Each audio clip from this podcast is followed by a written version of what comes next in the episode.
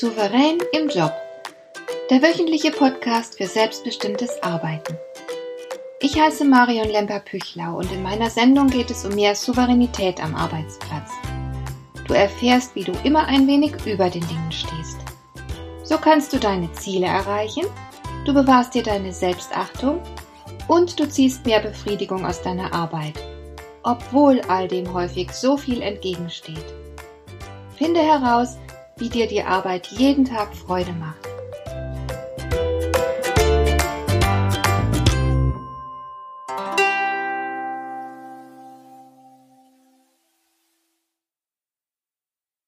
Lass uns heute noch einmal ein bisschen in meiner privaten Zitatesammlung blättern und lass uns schauen, ob wir ein paar kluge Gedanken finden, die dir für deinen Arbeitsalltag nützlich sein können.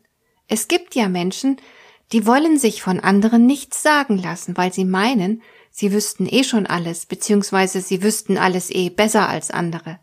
Solch maßlose Selbstüberschätzung ist natürlich alles andere als souverän. Und wir können tatsächlich unendlich viel gewinnen, wenn wir uns dafür interessieren, was andere denken. Ich glaube, eine der am seltensten gestellten und am meisten unterschätzten Fragen lautet, wie sehen Sie das? So etwas hört man einfach kaum im Arbeitsleben. Und dabei wäre diese Frage eine der interessantesten überhaupt. Du bittest mit dieser Frage im Grunde dein Gegenüber um ein Geschenk, nämlich das Geschenk einer anderen Sichtweise. Das kann sehr, sehr interessant und bereichernd sein. Aber viele sind so dumm und sehen in der fremden Sichtweise eine Bedrohung. Was natürlich auch alles andere als souverän ist. Die fremde Sichtweise bedroht dich nicht.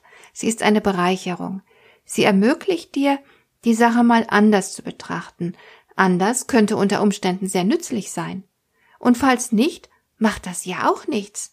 Dann bleibst du eben bei deinen eigenen Sichtweisen, Überzeugungen. Du kannst in solch einem Fall dem anderen sinngemäß so etwas sagen wie, ja, das ist eine interessante Perspektive, die Sie da haben, aber ich bin davon nicht ganz überzeugt, deshalb bleibe ich zumindest vorläufig bei meiner Ansicht. Als überzeugte Konstruktivistin finde ich dieses vorläufig extrem wichtig.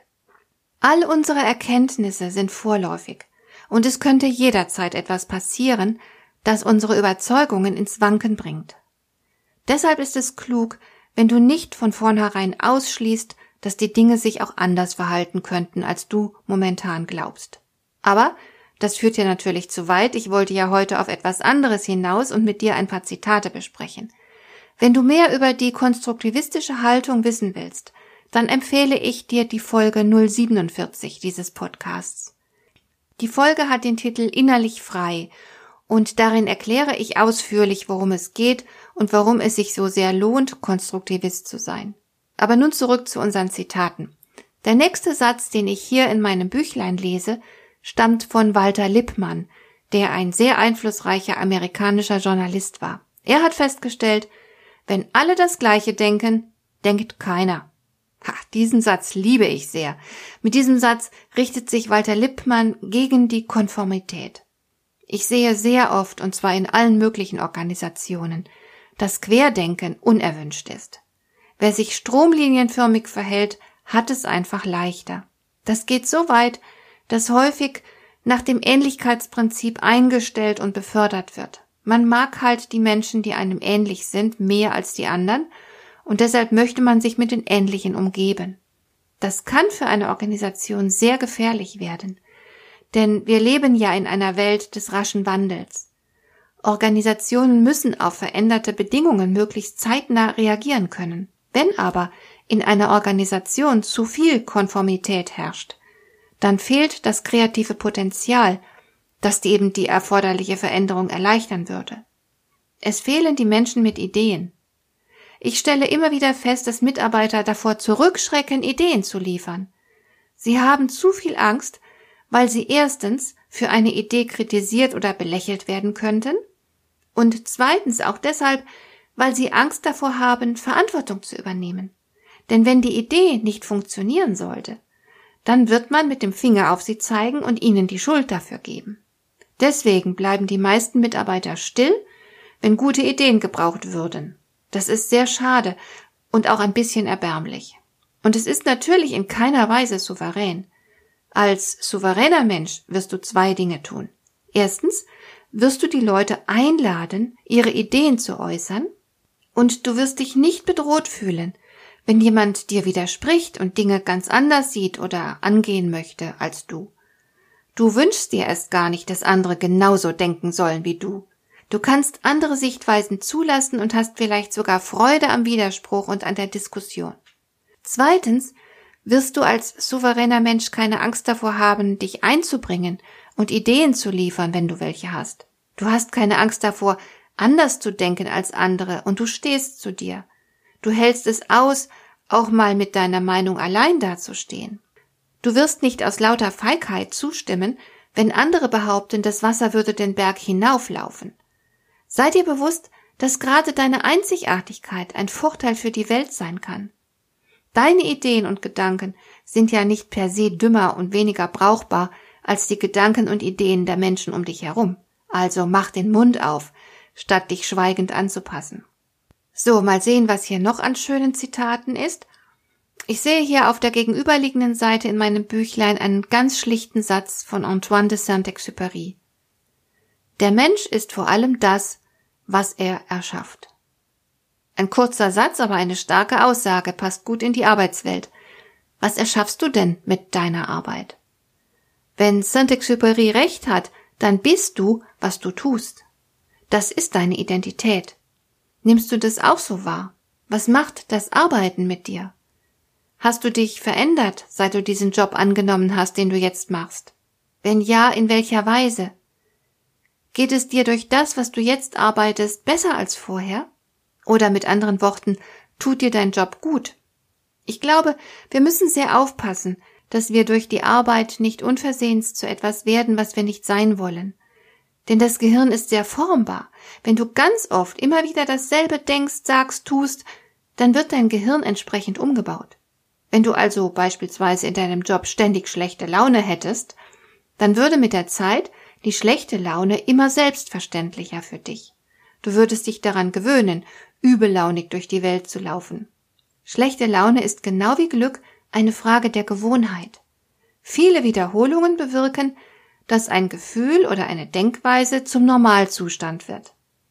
Als souveräner Mensch lässt du so etwas nicht gedankenlos geschehen, sondern du bist der Regisseur deiner Entwicklung. Wenn alle beispielsweise um dich herum schlechte Laune haben, dann wirst du acht geben, dich nicht davon anstecken zu lassen. Denn du willst wahrscheinlich kein übellauniger Mensch sein. Welche Stimmung schaffst du also im Job? Und wie mit der Stimmung, so verhält es sich eben auch mit deinem Tun. Wie gehst du mit deinen Aufgaben um? Lieferst du beispielsweise erstklassige Qualität? Dann hast du und bist du vermutlich klasse. Was für ein Produkt erschaffst du mit deiner Arbeit? Es wird dich langfristig als Person prägen. Bist du beispielsweise ein Dienstleister, der aufmerksam für seine Kunden sein muss, dann wird dich diese Fähigkeit zum Hinhören und Hinschauen am Ende auszeichnen und so weiter. Was also wirst du durch deine Arbeit? Und ganz wichtig ist es das, was du sein willst. Falls nicht, wäre es gut, etwas zu ändern, denn du solltest nicht anderen oder den Umständen die Verantwortung dafür überlassen, was für ein Mensch du bist. Blättern wir weiter. Auf der übernächsten Seite finde ich einen Satz von Booker T. Washington. Ich habe keine Ahnung mehr, wo ich das Zitat her habe, zumal der Autor nicht sonderlich bekannt ist. Booker T. Washington war ein amerikanischer Bürgerrechtler und ist schon 1915 gestorben.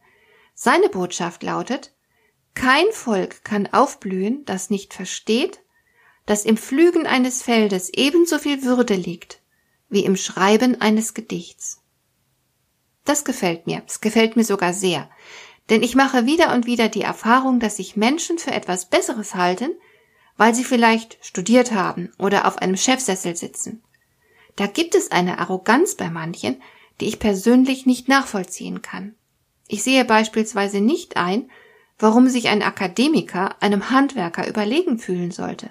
Ich finde, es kommt nur darauf an, welchen Nutzen wir mit unserer Arbeit stiften. Wir dienen anderen, wenn wir arbeiten. Wenn mein Installateur mir meine Heizung repariert, bin ich sehr dankbar. Ich könnte es nämlich nicht selbst. Ich bin ihm nicht weniger dankbar als meinem Arzt, der mir einen Zahn repariert.